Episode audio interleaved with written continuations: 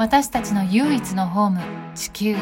美しい地球の上で多種多様な命と共に暮らし続けるには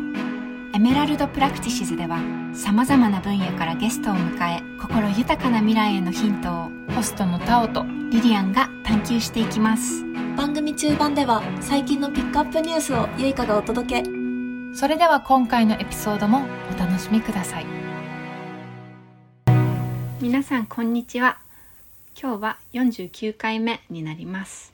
ホストは前回に続き小野リリアン。でゲストには宮城海さんに来ていただきました。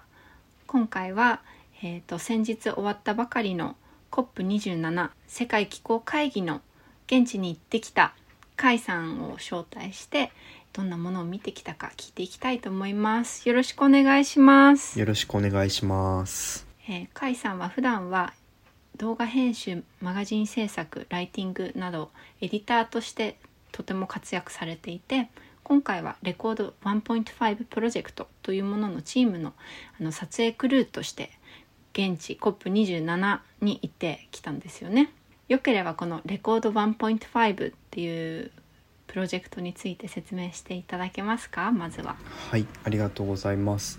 えっと、レコード1.5が、えっと、共同代表が山本大貴と中村涼夏っていう2人がまず発起人としてやっておりましてえっともともと2人は「フライデーズ・フォー・フューチャーの」まあ、日本の活動をしていたんですけどその2人が新しく始めたプロジェクトになります。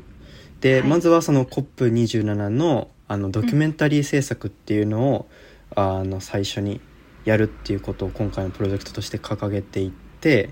で、うん、名前の説明をしちゃうと、まあ、まず、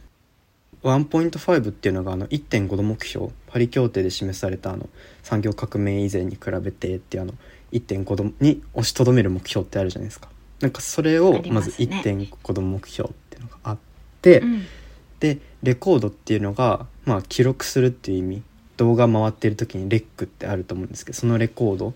でもありつつ、うん、なんかそれぞれ RECORD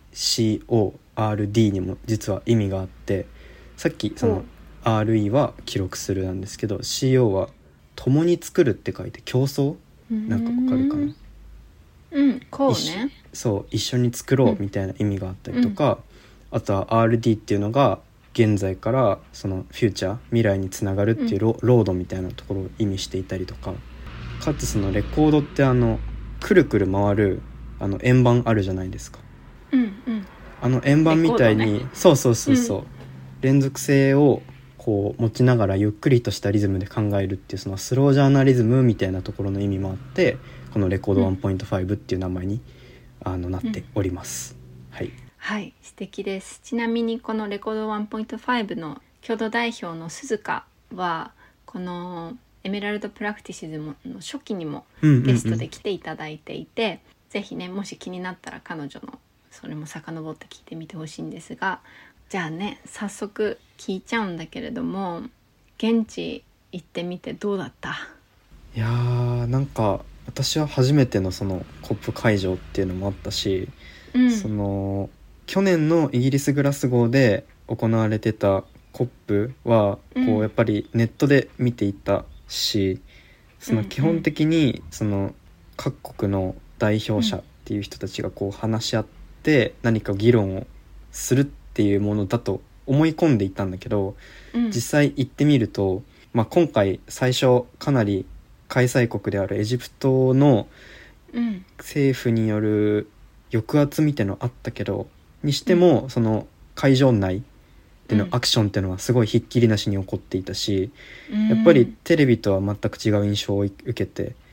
いたかなっていうのは、はい、まず第一印象としてありました。確かにね。私もその前回と前々回の COP には行ってきたんだけれども、うんうんうん、本当ニュースだとさその各国の代表がスピーチして何々が定まりましたみたいな部分しか見れないけど、うん、現地行くと本当にたくさんの市民とか、まあ、ビジネス界隈の人とか研究者とか本当さまざまな人たちがさ、うん、ひっきりなしに一生懸命声を上げてたり交渉してたりだとかするよね。うんうんうん、そうだね。で、やっぱりアフリカ地域での今回開催っていうのもあって、うん。そのいわゆる MAPA あの Most Affected People and Areas っていうあの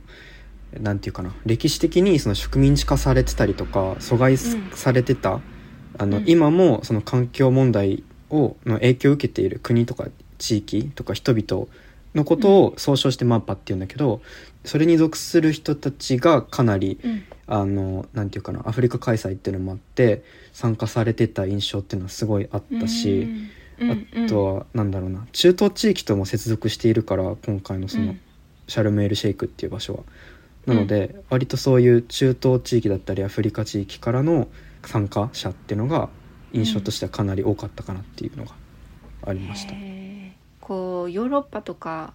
で行われちゃうとうん。なんかビザの問題とかもすごくアフリカはすごい大きくっていろんなところに行けないから、うん。うんうなん。んか本当は現地で絶対聞かれるべき声だった人たちっていうのがいろんなところに現地に行けないっていうのがすごいもどかしいみたいな話は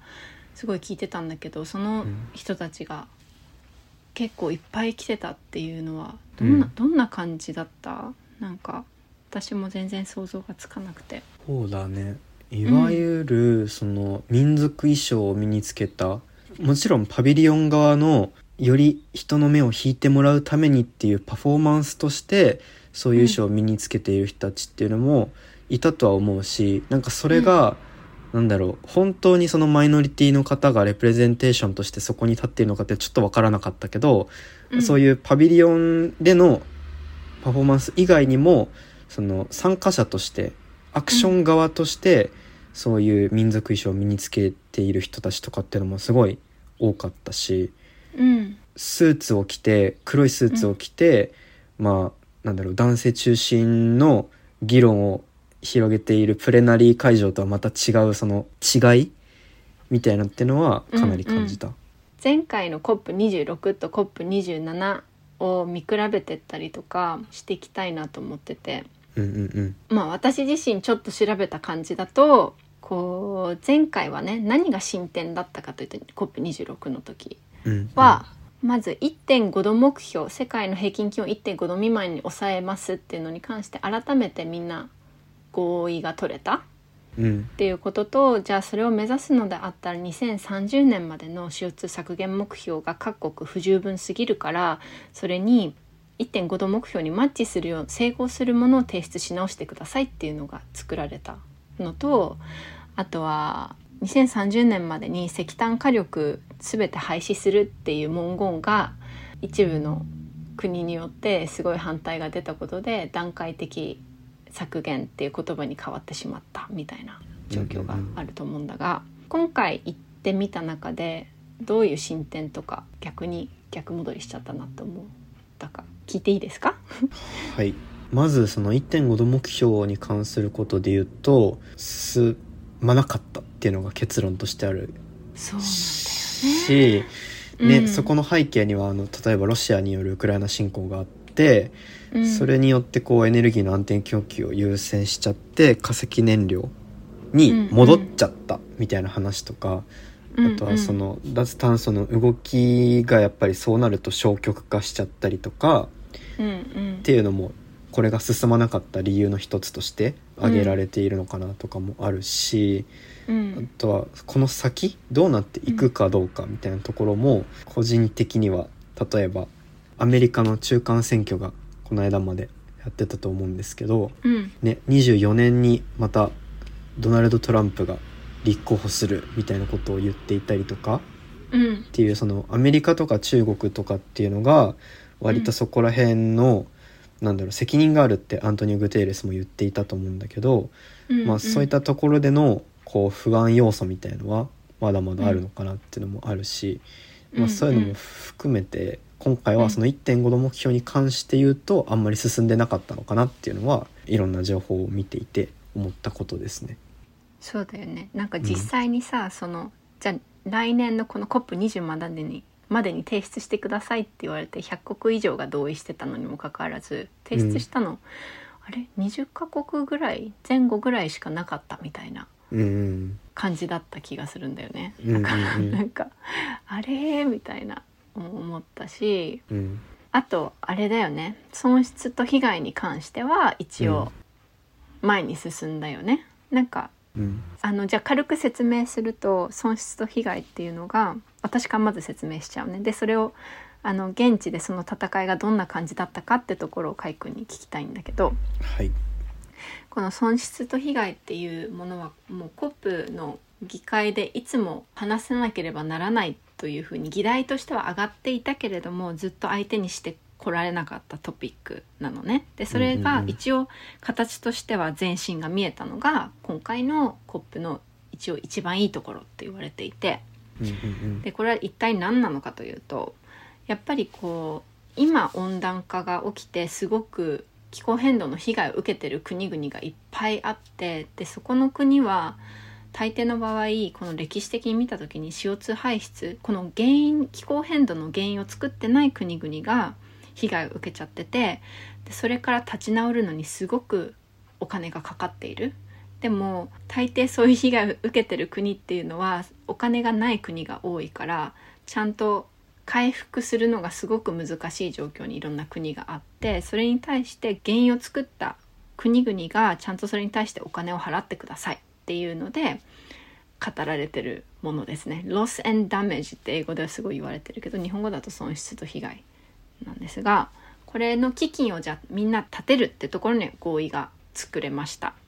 が損失と被害基金っていうのが今どういった形で成り立っていくのかっていう部分までは話されていないからやるってことに合意したけど実際にそれが動き出すところまでは作れなかったよね。でなんかこれに関してきっといろんな人たちが声を上げてたんだろうなと思うんだけど現地ではどんな話とかどんな人がどんなこと言ってましたか？そうだね。さっきも言ったんだけどその、うん。まマーパの地域の人たちとかあとうん。島国うん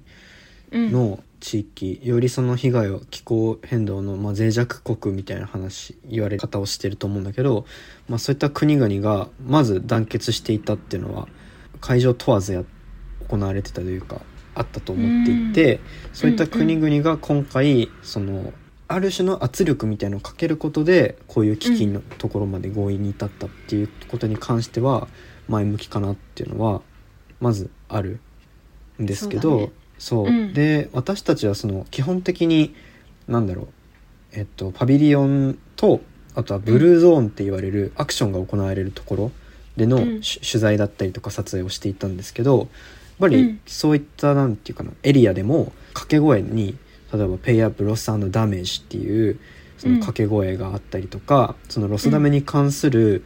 なんていうかな掛け声というかコールっていうのかな。うん。うん。まあもちろんそれだけじゃないんだけど、まあ、そういった掛け声みたいのがあって実際にその自分たちの国被害に遭ってる国の方々がスピーチをするっていうシーンもうんかなり見受けられたので、うん。まあそういったところも含めて今回はなんかこうなんていうかな。合意まで押し上げられたって感じかな、うん。市民の声で。そうだね。なんかそういうところの成功は大きかったんじゃないかなとは思う、かな。うんうん、そう思う私も。多分さみんながそれだけ声を現地で上げてなかったらあちこちで損失被害について大事だって言わなかったら、世界がみんな合意しなきゃいけないっていうさ、うん。全ての国がだよ。なんかうんうん。言わなきゃなっていう圧にはならなかっただろうなって本当に思うから、うんうんうんうん。やっぱり市民の声って本当改めて大事なんだなって思う。うんうん。うん、であともう一個私ね「Outrage and Optimism」っていう あの他のポッドキャスト英語のやつなんだけどそれ聞くのが好きでそれをちょっと聞いてた中でうん。そのポッドキャストのホストの一人があのパリ協定を成功に導いたと言われているその当時国連国務総長をされていた方がね毎年 COP 行ってて話をしていてでその現地の流れがどんなだったかっていう話が面白かったからちょっとシェアするんだけどもう一個良かった点はずっとそのアメリカと中国っていうのがまあいろんな気候変動のことだけじゃなくってこう対立することがあったりしてなかなか物事が前に進むのが難しくなっている状況があるのに対してちょっと進展があったと。なんか両国その世界の二大経済力を持つ強い国々が何かしらの形で気候変動に取り組む姿勢を見せながら議論が行われたっていうのはすごく大きかったっていう話をしている。で、アメリカがやっぱりその中国に対して言っていることが今それこそ世界の二大経済力を持った国であると同時に世界でも一番1位2位のあの CO2 排出をしている国々でだからこの損失基金に対して中国もお金を出すべきっていう話をしているのね。うんうんでただじゃあなんでその中国の立ち位置を定めるのが難しいのかといったら1.5度目標っていうものがさあるじゃん？それの、うん。1990年から1.5度っていう数え方をするぐらいこの気候変動に関して1990年を結構判断基準に使うことが多くってその1990年の時に当時中国は全然 CO2 排出を出す側じゃなかったのね。あのまだまだ貧しい国だったっていうところで歴史的に見た時にその当時もめちゃくちゃ CO2 排出をしてきたのはアメリカだから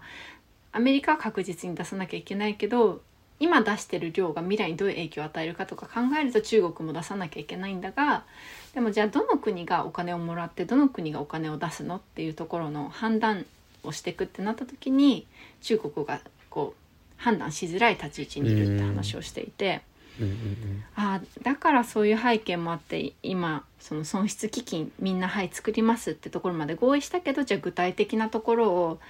誰がお金出すの誰がどれだけお金出して誰がこれをもらえる立場なのかっていうのの基準を作っていくのがすごい難しいんだなって改めて思ったんだよね。うんうんあともう一個面白い余談の話をそのポッドキャストの中でしてたのがうん前回そのインドは、えー、と2030年までに石炭廃止っていう文言を段階的削減って言葉にしない限り合意しないっていう話があったのが今回インドが言ったのはその2030年までに石炭だけじゃなくって全ての化石燃料を段階的削減っていう風に入れた方がいいっていう風に言ったんだって。でなんかこれって結構大きい大きくない？みたいな。なんかあれインドこの12ヶ月の間に何があったの？みたいな話をしていて。うんうん。でまあ心を入れ替わ入れ替えたっていう見なし方もあるし単純にその自分そのインドは一番安い燃料の石炭にある程度頼らないとエネルギー普及をどんどん進められないっていうので自分だけが負担じゃなくてその他の化石燃料に頼っている国々もやっぱ他の燃料の使用も廃止していくっていう同じぐらいこう負担を持たせたいっていう理由で言ったのかもしれないっていう なんか2つの考えがあったりして。でももちろんこれインド言ったけどそれに対してオーストラリアとかカナダとかアメリカが文言を変えることに合意をしなかったから進まなかったらしいんだけどでもなんかへえそうやっていろんな国がいろんな考えのもと話し合っていたんだなっていうのを知れたのは面白かったからちょっとシェアしてみた。うん。でそのポッドキャストでもう一個言ってたのは今回はその確かに実行力のないところまでしか行けなかったっていうのがネガティブポイントだって言ってて。うん。じゃあ実際にじゃあはい基金作りますって言ったけどじゃあそれからどうするのとか1.5度目標実際にどうするのとか実際にどうするのかっていう部分が全然語られなかったからそういった意味ではすごく失敗だったんじゃないかなって話でただ今後その COP ってじゃあ意味がないのかって言ったらそうでもなくうん。多分その実行力があるものに機能を変えていく構造を作り直していかなきゃいけないよねって話をしていてうん。やっぱりこういったもちろん不十分なことしか今のところ行われてないけどこうやって集まらない限りその各国がいろんな議論もできないわけでだからそういった機能としてはやっぱ必要。うん。でも実行力を作るための機能を追加していくっていうのが必要じゃないか。じゃあそれはどうするのって言った時にまだその答えは出てなかったんだけどうんなんかそういう見方もあるのかなっていうのは今回聞いてて思いました。っていうのが私の見えたところの話です。で今後かいくんはこの決まったことに関してとか今後どうなってったらいいと思ったかとか、それかなんかそういった話をしてる人が現地でいたとかあったら教えてほしいんだけど。そうだよねでもその今回のそのロスダメの基金設立に関しては、うんまあ、つ次が UAE っていう産油国での COP28 がもう決まっていると思うんだけどうん。やっぱりそこでしっかりとその基金の中の具体性みたいなのを詰めて、うん。しっかり基金が動いていくようになるっていうのがまず今回のそのロスダメージっていうことが27のテーマっていうか大きな主題だったからこそ、まあ、うんそこはまず決めちゃんと動かせるようになろうよっていうのが一つあるとは思うんですけどやっぱり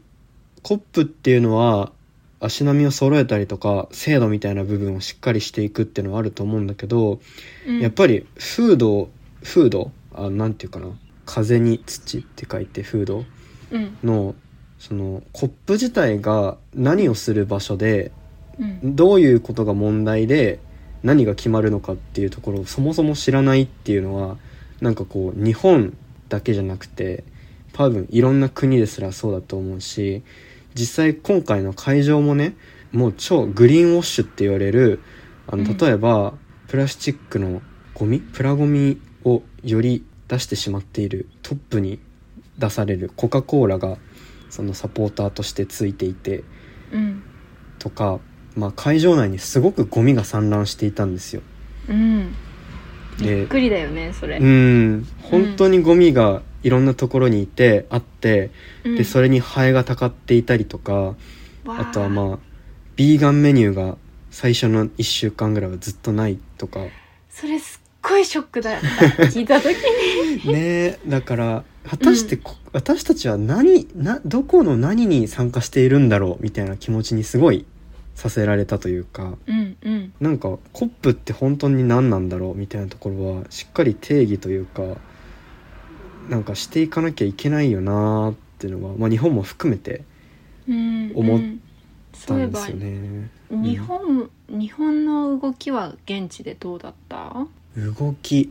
そうですね。どんな人が来てたかとか。ああそうだね。プレナリープレナリーっていうその議会の議会というか話し合いのところに私たちはあの動画を撮ることがそもそもできなかったからあんまり行けてなかったんだけど、うん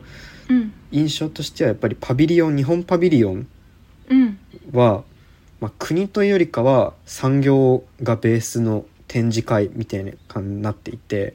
うんうえっんといろんな企業。ちなみうん。にパビリオンっていうのは、あのブースみたいな感じです。日本各国が持つ会場のブース的なやつですね。日本のパビリオンが産業ベースだったってこと？そう。あの他の国々ももちろんそういったところはあったんだけど、うん。まあその国の特色例えば民族とか文化とかこういう被害がありますみたいなとか、こういうテクノロジーありますみたいなのはもちろんあるんだけどうん。すごい日本パビリオンはザ・テクノロジーみたいなものに終始していたっていう印象があって、うん。うん。うん。しかもそこにいたのはもうほぼほぼ男性。うんうんっていう構造がかなりあったりとかあとはまあ、うん。さイベントが開かれていてこうなんだろうプレゼンテーションみたいなのがあったりとか座談会みたいなのもあったけど、うん。まあそこに関してもジェンダーバランスがかなり危うかったなっていうのは見ていて各国とは違うそういったまあこれは多分差だと思うんだけど、うん意識の差っていうのが見えた。だ。なんか日本以外の国はもうちょっとジェンダーバランスが取れてたってこと？パビリオンにいる人たちの。そうだね。登壇者とかもそうだし。ううん。うんまあ、もちろんその国にもよると思うんだけど宗教的な問題があって、うん。あのそもそもこういうものは男性がやるべきだみたいなその宗教観みたいなのがあったら、もちろんそういうジェンダーバランスとかにも出てくると思うんだけど、うん。うん、なんかやっぱり同じアジアでも韓国とかうんが近いパビリオンだったんだけど、そういうところとかも日本パビリオンと比べたら全然ジェンダーバランスは考えてあるのか偶然なのかわからないんですけど、うんうん。うん、ちゃんとしてたかなみたいな。あとなんかレコード1.5のインスタ日本の銀行だったっけ？こうアフリカでうん。化石燃料関連の採うんうんうん。掘プロジェクトに多額なお金を日本の企業が出していて、でそれの代表として現地入りしてた人にインタビューした映像があったよね。うんうんうん。でその時にその責任的なところを問い詰めたらうん。私はそこは分からないのでみたいな答えで終わってしまったっていうのに結構衝撃受けたんだけど。うんうんうん。それはチームの中でそのことについて話したりした？とあの動画自体は Fridays for Future Japan の撮影したものなんですけど、うんうん。あれは ECOP っていう東アフリカ原油パイプラインに投資しようとしている三菱 UFJ のグローバルアドバイザーボート委員の方うん。が質問に対して CEO じゃないからわからないとか時間がないっていうようなことで、まあ、切り抜けたというかなんていうんだろう、まあ、ウガンダとかタンザニアの方がそう問いかけたことに対してそういったような返答をしたっていうのがあるん。だけど、まあこれはすごく不誠実だし、うん。なんかお金を出してそこに支援しというか実際にプロジェクトに関わってる側の人う間ん。というか、そこのアドバイザー的な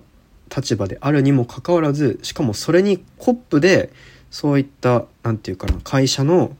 名前を背負って代表としてその人は出てたのにそういった対応するのっていうのは、まあ、不誠実だよねっていうような話はあったかなとかはそうだ思いねますね。うんうん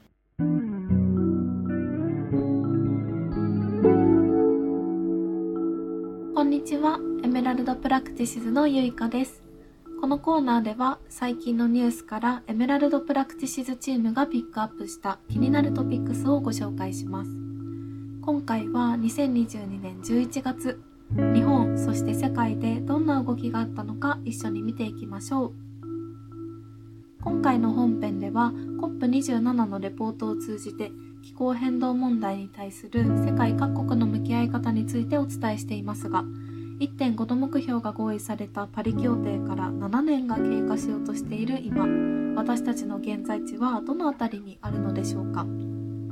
IPCC によれば産業革命以降私たちが排出できる二酸化炭素の量はおよそ2兆8000億トンとされている中で2019年までですでにおよそ2兆4000億トンを排出したと言われており残された排出可能枠はおよそ4000億トンです。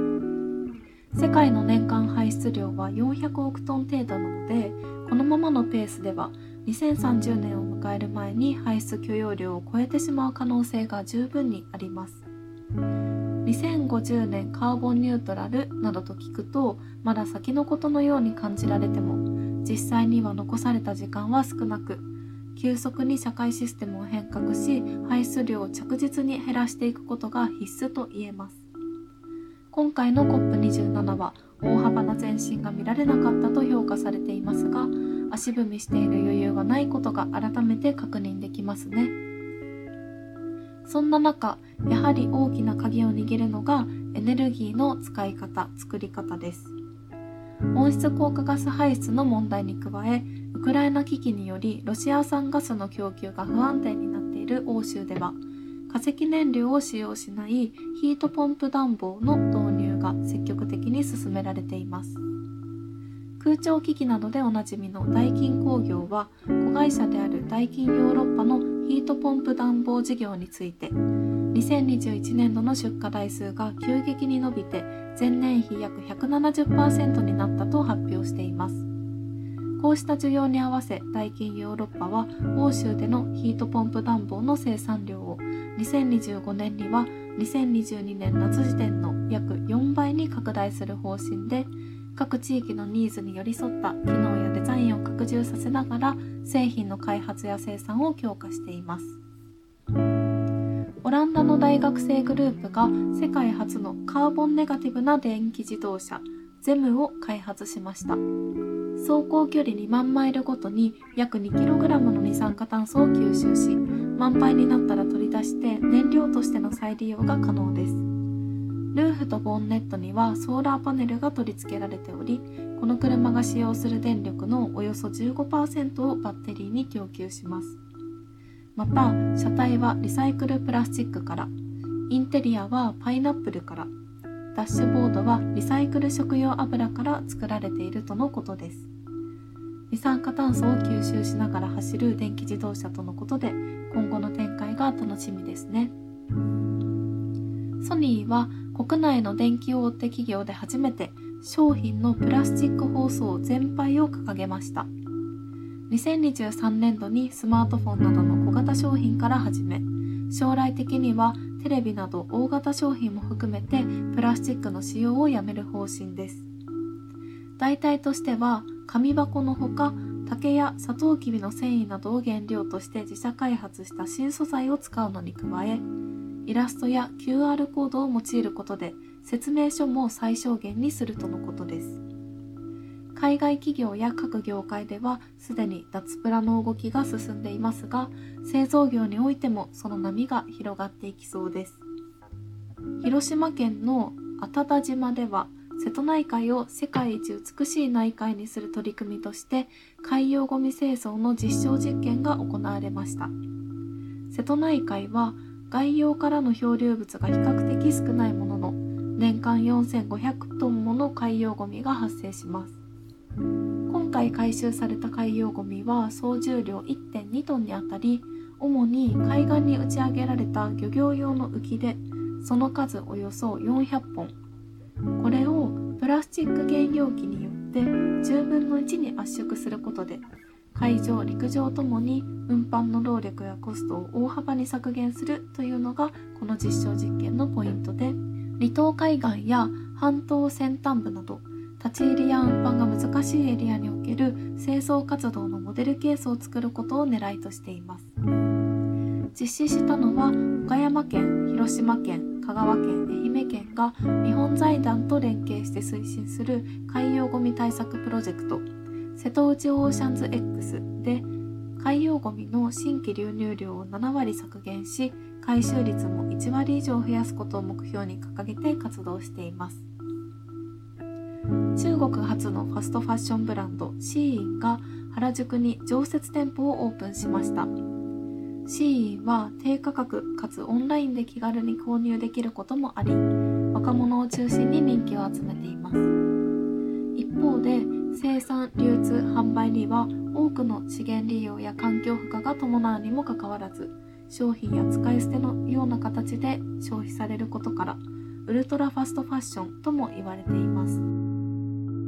環境破壊のほか健康リスクのある有害な化学物質の使用も指摘されています。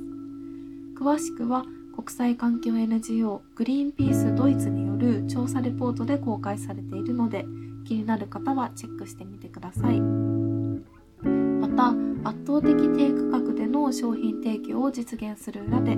低賃金や長時間労働をはじめとする労働者への人権侵害も懸念されています。流行の先端が集まり時代が反映される原宿に C 初となる常設店舗がオープンしたことはどのような意味を持つのでしょうか。いろんな観点からより良い選択を考えていきたいですね。アメリカのパーリダフーズはキノコや海藻をベースとした人工牡蠣を開発しておりカリフォルニア州バークレーで試食会が開催されました。海のミルクとも言われ世界中で楽しまれている牡蠣ですが乱獲により野生の牡蠣の85%近くが海から姿を消しているそうです。こうした課題解決を目指しつつ消費者の体験も大切にしているパーリタフーズはなんと成分解性の殻も開発しています。この殻に入った人工牡蠣は写真を見る限り本物と見分けがつかないほどリアルです。日本にも上陸する日が来るのでしょうか？楽しみです。はい。いうわけで気候変動を中心にそれにまつわるニュースをいくつかご紹介してみましたがいかがでしたか？分野を超えて様々な問題と密接に関わり合っている気候変動問題だからこそこうしていいニュースも悪いニュースも見ていく中で希望を持てる未来への変化の兆しを発見できると思います。次回もよろしくお願いします。それではエピソード後半もお楽しみください。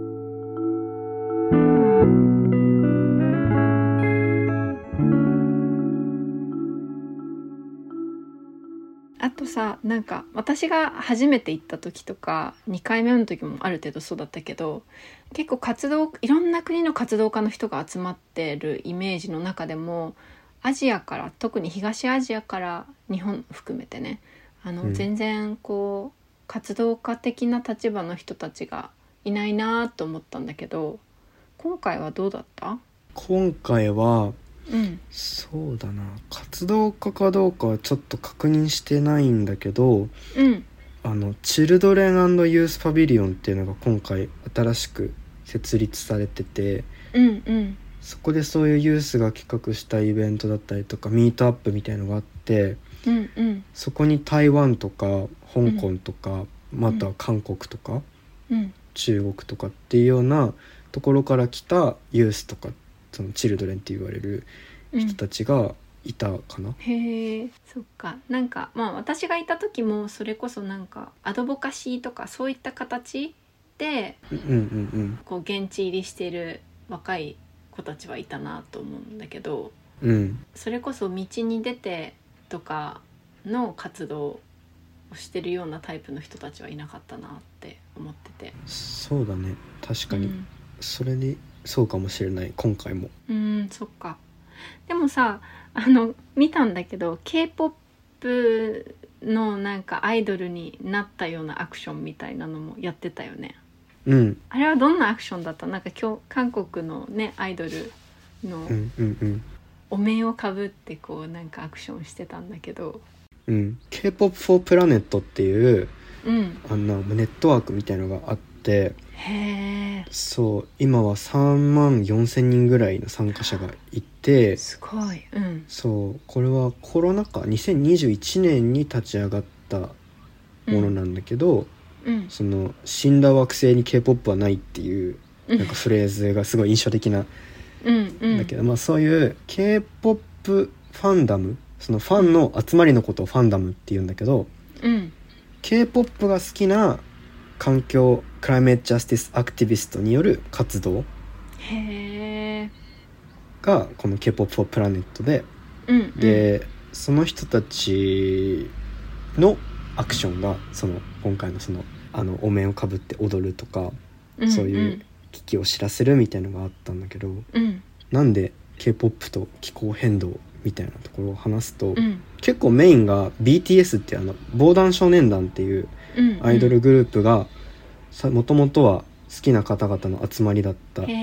思っていて今回も「パーミッションダンス」とかっていう曲に合わせて踊ったりしてたんだけど、うんうん。その BTS っていうのは例えば国連でのスピーチをしていたりとかうん。曲の中に割とソリダリティあの包括的なそういう連帯みたいなものを示すような歌詞が入っていたりっていうのでうん。有名うんうん。だったんだよね。でそこか知らならかった。うんすごいなんていうかな。元はその BTS はそういった社会的な活動をしていたんだけどうん。それに感化された人たちが例えば BTS のメンバーの名前を付けたなんだろうな、うん。植樹活動みたいなのを始めたりとか。植樹活動。木を植えるってことか。木を植えるっていうそう。へえうん。とかそういう環境保全みたいなところうん。に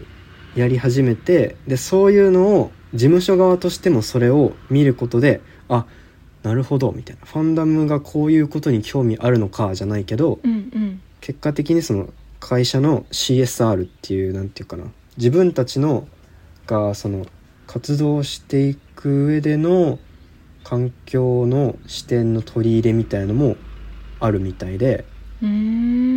まあ、それは BTS だけに限られた話じゃなくてうん。例えばなんだろうグッズとかって結構プラスチックがもともと使われているようなうんうん。ものだったりするんだけどそういったところでうん。あのできるだけそのそういうのを使わないようにしたりとかうん。あとはいいね。紙 CD とかって結構そのプラスチック使ってたりしたと思うんだけどそうだよね。うん。そうそう。そこを紙に変えたりとかあのケースとか。っあケースを。そうそうそうそう。ていうようなことが行われてたりとか。うん、っていうようなまあそういうアイドル側アイドル事務所側とファンダム側のその相互的な高め合いじゃないけどっうんうん。ていうとこすろをまあ目的というかそういう構造があってだからうん。こういうアクションをしているみたいのはあったかな。うん。面白いね。そういった価値観コミュニティがさうんうんあの、うん価値観っていうか趣味とも言えるようなさものじゃん、うん。アイドルファンって、うんうんうん。それ、うん。そういうコミュニティがコップの会場でアクションをするっていうのがなんか素晴らしいな。楽楽しいなとも思うしなんか新しい動きだなって思うから、うんうんうん。えなんか反応とかどうだった？やってみて面白かった？だアクション側にいたんだよね。きっとそれは。そう。うんたまたまその別の別のというかインタビューした時に知り合った子がうん。後々聞くと BTS のファンで私も BTS 好きなんですけどうん。その話からこう仲良くなってで、うん。うんアクションでこうばったりやって参加してよみたいになって。うん。うん。でやっぱりそうやって BTS っていうのはもう今世界的に人気でもあるからそこの会場にいた人たちみんなやっぱり見てくれるしメディアとかも結構取り上げてくれたらしくて、そうそう。なので「ガーディアン」とかうんあとは、えーよイギリスかな？どこかのさメディアテレビメディアにも放映されたらしくて。なんかやっぱりそうなるともともと環境とかその気候危機っていうものに関心のない BTS の、まあ、アーミーっていう言い方なんですけど、ファンファンダムのこと。を、うん。そうアーミーの人たちも知るきっかけにを作れるとか、やっうん。そうだね。ぱりそうやってどんどんコミュニティがでっかくなっていくのかなとかっていうのはすごい意味あることだしいろんな国の人たちがうん。そのファンダムの中に入っているっていうことで、うん。その各国のうちの国はこういう被害があったとか、うん。なんか置かれてる状況を共有してその上でじゃあコミュニティの中でどういう内容なんだろうっていう学びを深めて何ができるのかっていうのを考えた上でアクションに落とし込んでいくっていうその流れみたいなのもしっかりそのコミュニティの中でできているみたいなのはすごいなんか勉強になるなって思ったし。うんうんうん、なんかそこら辺は何かしら学べる要素はあるんじゃないかなと思いましたう。んいいねなんかこう国際的にファンがいるアイドルのコミュニティって本当にうん、ある意味広く視点を見れる機会にもなるね。うんうんううん。ん、他にもなんかこれ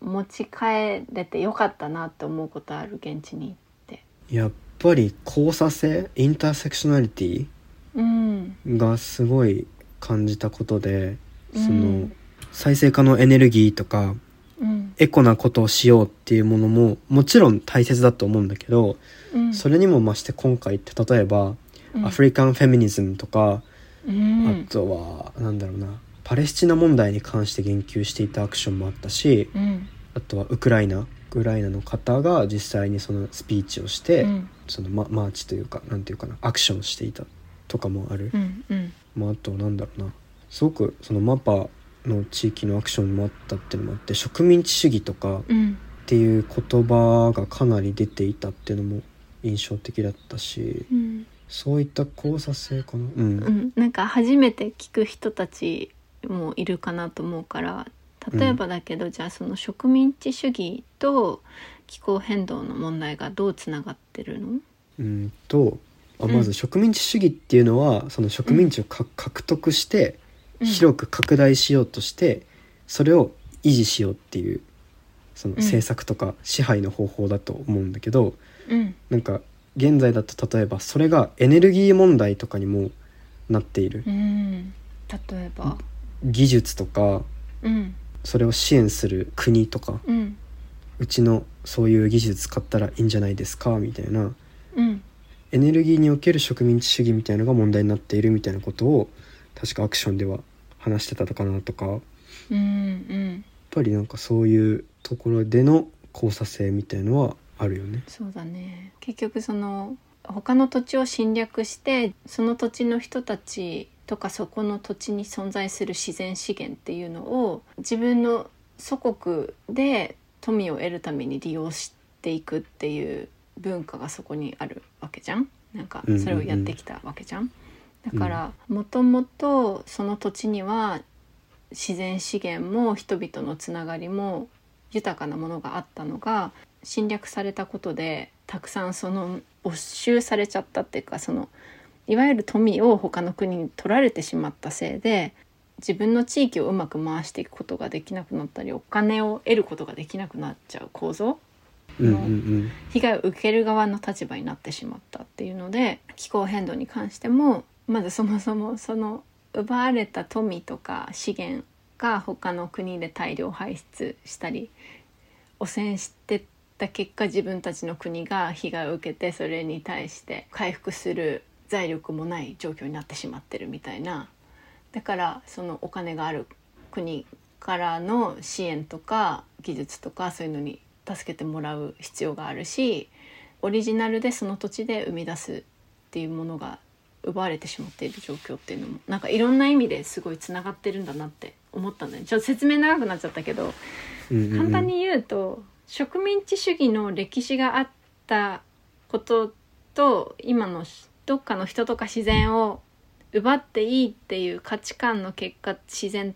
を壊しすぎるところに行ってしまい気候変動までたどり着いたみたいな。なんか、うん。なんか難しく聞こえるよね。なんか海外だとさすっごい当たり前のようにそれを語られてるからさ。うん。うん。うん。気候変動止めたかったらこの植民地主義を変えなきゃいけないとか例えばそのグリーンな社政策に移行するっつっても新しい植民地文化になってしまうんじゃないかそれだったらみたいな、うん。結局その再エネを作っていくって言ってじゃあどこから資源取ってどこが先にそれを得てってなった時にその社会がお金持ちの国が社会をエコにしていくみたいな時にそれの被害を受ける側の人たちのことまで考えなかったら何も根本的な問題解決してないからうん。どうやってその移行していく時に他のところを搾取するんじゃなくって自分の国も他の国も移行していける流れを作れるかっていう多分視点が必要だっていう話なんだろうなってうん。いつも思ってる。うん、それが交差性いろんな社会問題と気候変動がつながって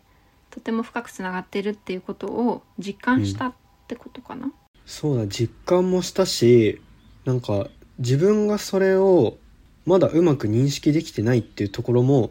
自分の中の課題だったなと思っていてうん、うん。まだなんかこうつなんでこことここがつながってるんだっけ？っていうのがうん。分かってない部分もある。うん。その一つがそうさっき挙げたアフリカンフェミニズムだったりうっていうのもあって、もちろんその植民地主義的な文脈もあるとは思うんだけどん。なんかもっと分かりたいなみたいな気持ちっていうのはそう今回すごい感じたかな現地に行ってて。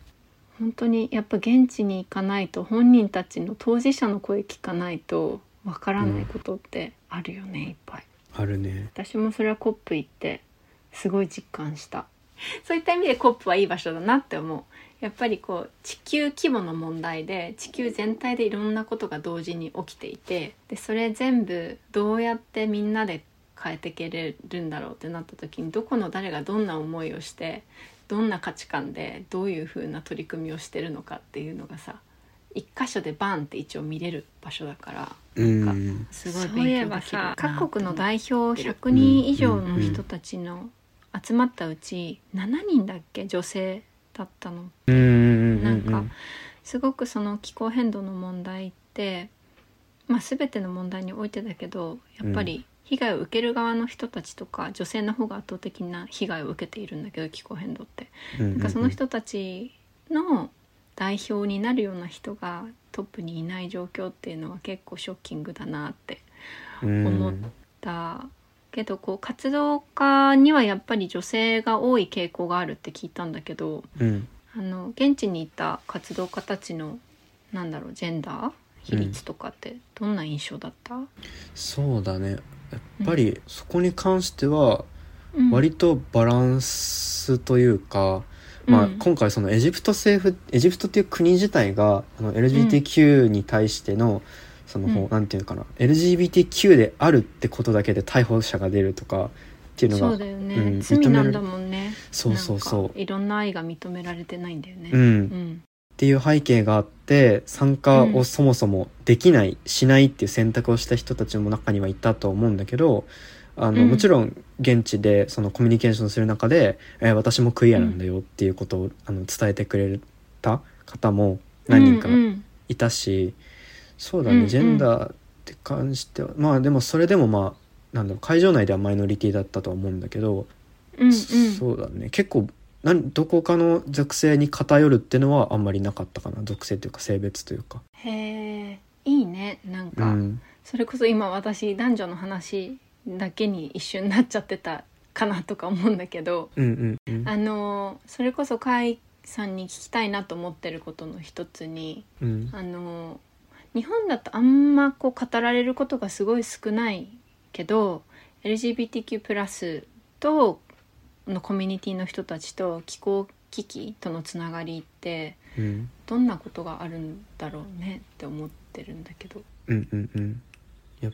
ぱり一番大きいのはその格差構造とかっていうものかなと思っていて、あのうん。やっぱり LGBTQ+ であるっていうことだけで例えば仕事に就きづらいとか、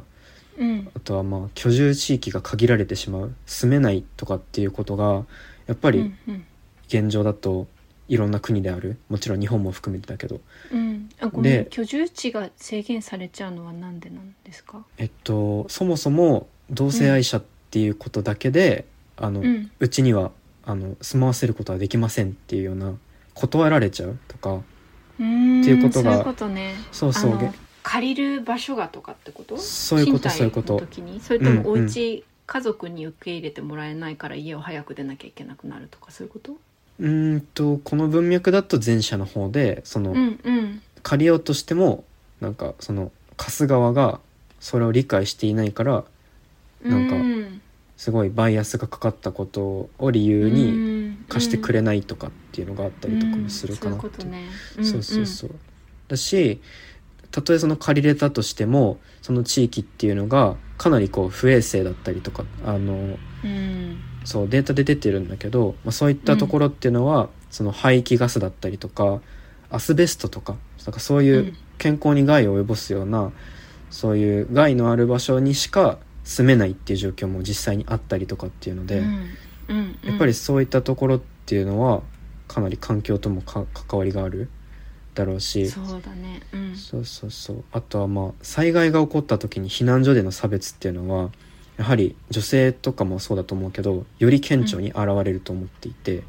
うん。うん、なんかやっぱそういうところで気候危機と LGBTQ っていうのはかなり交差性というか関わりはあるんだなってのも思うし第一あのえレインボーフラッグってさあるじゃない、うん。うんあれの緑色っていうのは元来あの自然を意味しているっっていうのもあるからそうそうそう、なのでまあそういったところからもかなりこう関連性っていうのはすごいあるかなっていうのは私も思っていますね。確。かにね。うん、なんかちょこっとだけこの話ちょっとコップから外れちゃうけど膨らませるとうん、なんかいわゆるさその LGBTQ 自体の存在が自然界自然じゃないみたいな不自然みたいなあさうんうん。社会的見なされ方があるかなと思うんだけどうん、なんかでも実際自然の世界を見ていくとねいろんな生物がいわゆるその同性だったりうん、のこうなんだろうな生殖活動繁栄活動とは言わないかもしれないけど、うん。まあでもこう同性の中でのこうなんだつながりみたいなものも自然界にもすごく多い実際は。だからなんか、人間の中でもそういったつながりを好んで持つ人たちがいることはすごい自然なことなんじゃないかなって思ってて。うんうんうんうんそうなんかそれが人間社会の中では不自然って言ってるけど自然界では自然なことなんだよねとか思ったりしてなんかそういった意味でも、そのレインボーの色の中の緑が自然なんだっていうのはなんかますますこう話がつながって嬉しいなって思った。うんうんなんかさあの魚の群れの中でさあのうんどっちだったか忘れたけどそのオスが偏っちゃうと、その中の1匹とか2匹がメスになっちゃうとかさ。なんかそういうのも含めてなんか性別っていうものって、その人間が勝手に作り出した社会的概念みたいのは一つあると思ってはいるし、なん。かうんうんそういう学問がなんかクイアエコロジーっていうのが実はあるみたいで今リリアンが話してたやつうん。のなんか結構近いなと思って私も今そこはまだ勉強中で全然終えてはいないんだけど、うんちょっとこれから勉強したいところではあるので、いやそういったところで。うん。うんこれ話せる機会ってなかなかないからすごい嬉しいこうやってうん。ね。本当に。あの最後にぜひこのレコード1.5の告知もしてほしいし、うんうんうあのん他にもこう言い残したことがあったらぜひ伝えてほしいんですがいかがでしょうか、はい。そうですね。そういった告知とか今後の話うん。と、あと興味があることうん。持ってかさっき交差性の他にもう一つ持って帰ったというか、こういうことしたいなみたいのは妄想として一つあったのでまずその妄想からはい。行くとまあでもこれっていわゆる環境のことについて活動しているようなその、まあ、いわゆるコミュニティだけの話じゃなくてうん。こういう社会問題一般で発信活動だったりとか啓発とかアドボカシをやってる人たちにも通ずる話だと思うんだけどうん。なんかやっぱりコミュニティ全体で若者がし、若者を支援できるような取り組みとか仕組みとかうん。基金学びのサポートみたいのが、もうちょっとできないかなっていうのはすごい思っていたところでうんうん。っていうのもやっぱり今回 COP の中で当たり前のように語られていたことっていうのが日本の現状だとあんまりついていけないんじゃないかなと思っていてそれはもう私もそうで、さっき言ってたアフリカンフェミニズムとその気候変動の交差性だったりとか例えばじゃあ IPCC とかで言われているジェンダートランスフォーマティブな政策みたいなのとかっていうのは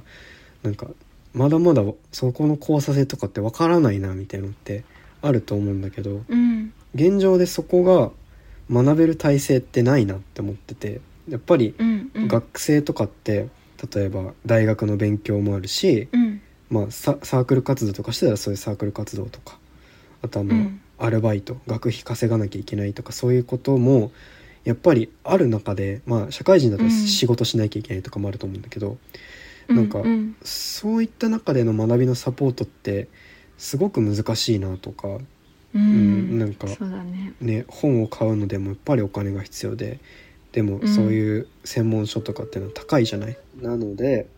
まあ、そういったところでの資金面のサポートだったりとかうん。組織的な構築に関わることっていうのはすごい必要だなっていうのは思いました。うんうん。うん、でレコード1.5としてはまずこれから、えっと、ドキュメンタリー制作っていうコアの部分。撮影は、あのこの間22日に帰ってきたんです。そこまで、えっと、撮り終えてはいるのでこれからうん。構成をしっかり組んで、うん。あとはその事後のインタビューだったりとか、っていうのを含めて、だいたい来年の2月とか3月あたりにそのドキュメンタリーが完成して上映ができるようなところまでやっていきたいなと思っているので、そちらそこら辺というか、まあ、順次いろんなところであの会場だったりとかっていうのはまだまだ決まっていないところもあるんですけど、うん。いろんなところで上映できればまず考えるきっかけとしていいのかなっていうのはありますし自分としてはうん。さっきの学びのサポートとかっていうのに近いんだけど、うん。この私は動画編集っていうところで立場として関わっているんですけど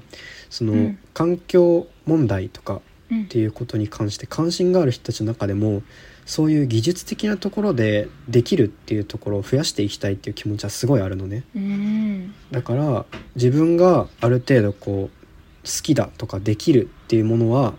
ある程度共有していければいいなって考えてるから、なんか、まあ今回だけに限らず動画編集とか興味がある人がいたらなんか、うん。まあ教えるというよりかは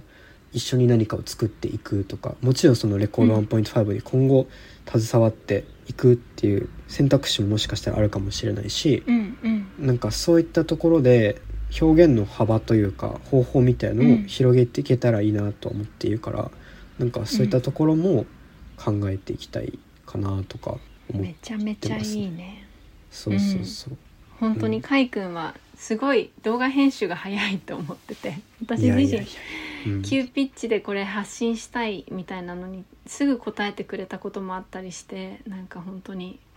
ね皆さんそういったこう甲斐さんみたいな人がもっとこう社会的な部分で増えていくことがすごくいい未来を作っていくことに本当つながると思うので、はい、ぜひ甲斐くんのインスタとか通して DM したらいいのかな？なんか興味がある方はぜひ連絡してみてください。はい、はい、今日は宮城海さん来ていただきありがとうございました。ありがとうございました。レコード1.5も見れる日を楽しみにしています。はい。エメラルドプラクティシズではインスタグラムやツイッターでも随時情報を発信しているのでそちらのフォローもお願いいたしますそれでは今日もエメラルドのようにキラキラと輝く一日をお過ごしください。